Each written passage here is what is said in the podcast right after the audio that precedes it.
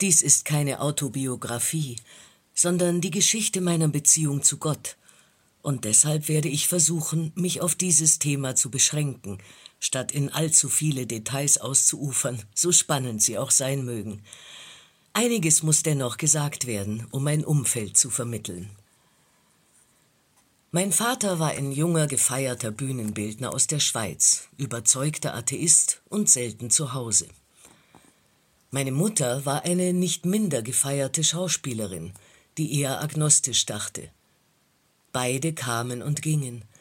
Sie durchkreuzten meine kleine heimelige Welt wie Kometen, die unverhofft und mit gewaltigem Glanz vorübergehend das trauliche Halbdunkel erhellten, in dem Maria und ich lebten.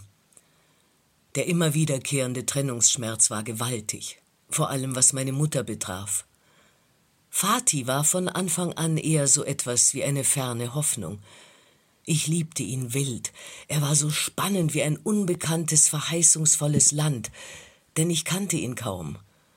Zu Mutti dagegen hatte ich eine extrem innige Beziehung. Wenn sie da war, sie litt unter unseren Trennungen genauso wie ich, kuschelten wir exzessiv, spielten miteinander, lachten viel und sangen alle möglichen und unmöglichen Lieder, die sie mir beibrachte und auf ihrer Ziehharmonika begleitete. Unser Lieblingsspiel war Hasen. Da lebten wir als Hasenmädchen in einer Höhle im Wald, und ich war ihre ältere Schwester. All dies fand meist in ihrem breiten Barockbett statt, denn ich wachte damals extrem früh auf, während Mutti nach ihren Theatervorstellungen naturgemäß spät heimkam und gern ausgeschlafen hätte. Aber sie hat mich immer willkommen geheißen und absolut alles getan, um mein Leben schön zu machen.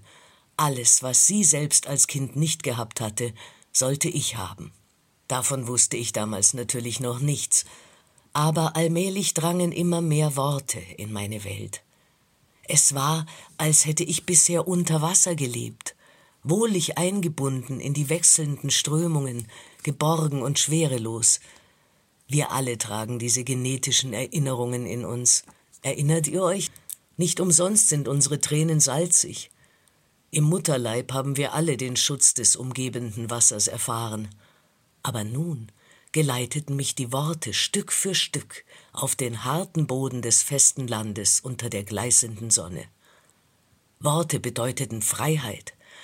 Ich spüre immer noch die begeisterte Gänsehaut, die mich überlief, als ich mit drei Jahren zum ersten Mal allein zum Bäcker ging. Der Laden war im Erdgeschoss unseres Hauses, und der Bäcker kannte mich gut. Und laut und deutlich sagte Bitte eine Breze. Ich wusste, dass dies der allererste Schritt in die spannende, gigantische Welt war, die sich mir nun öffnete. Sie hörten einen Auszug aus dem Buch Gott und ich. Die Autobiografie von Sabina Droger erschien 2018 im Gotoral Verlag. Sprecherin Sabina Droger.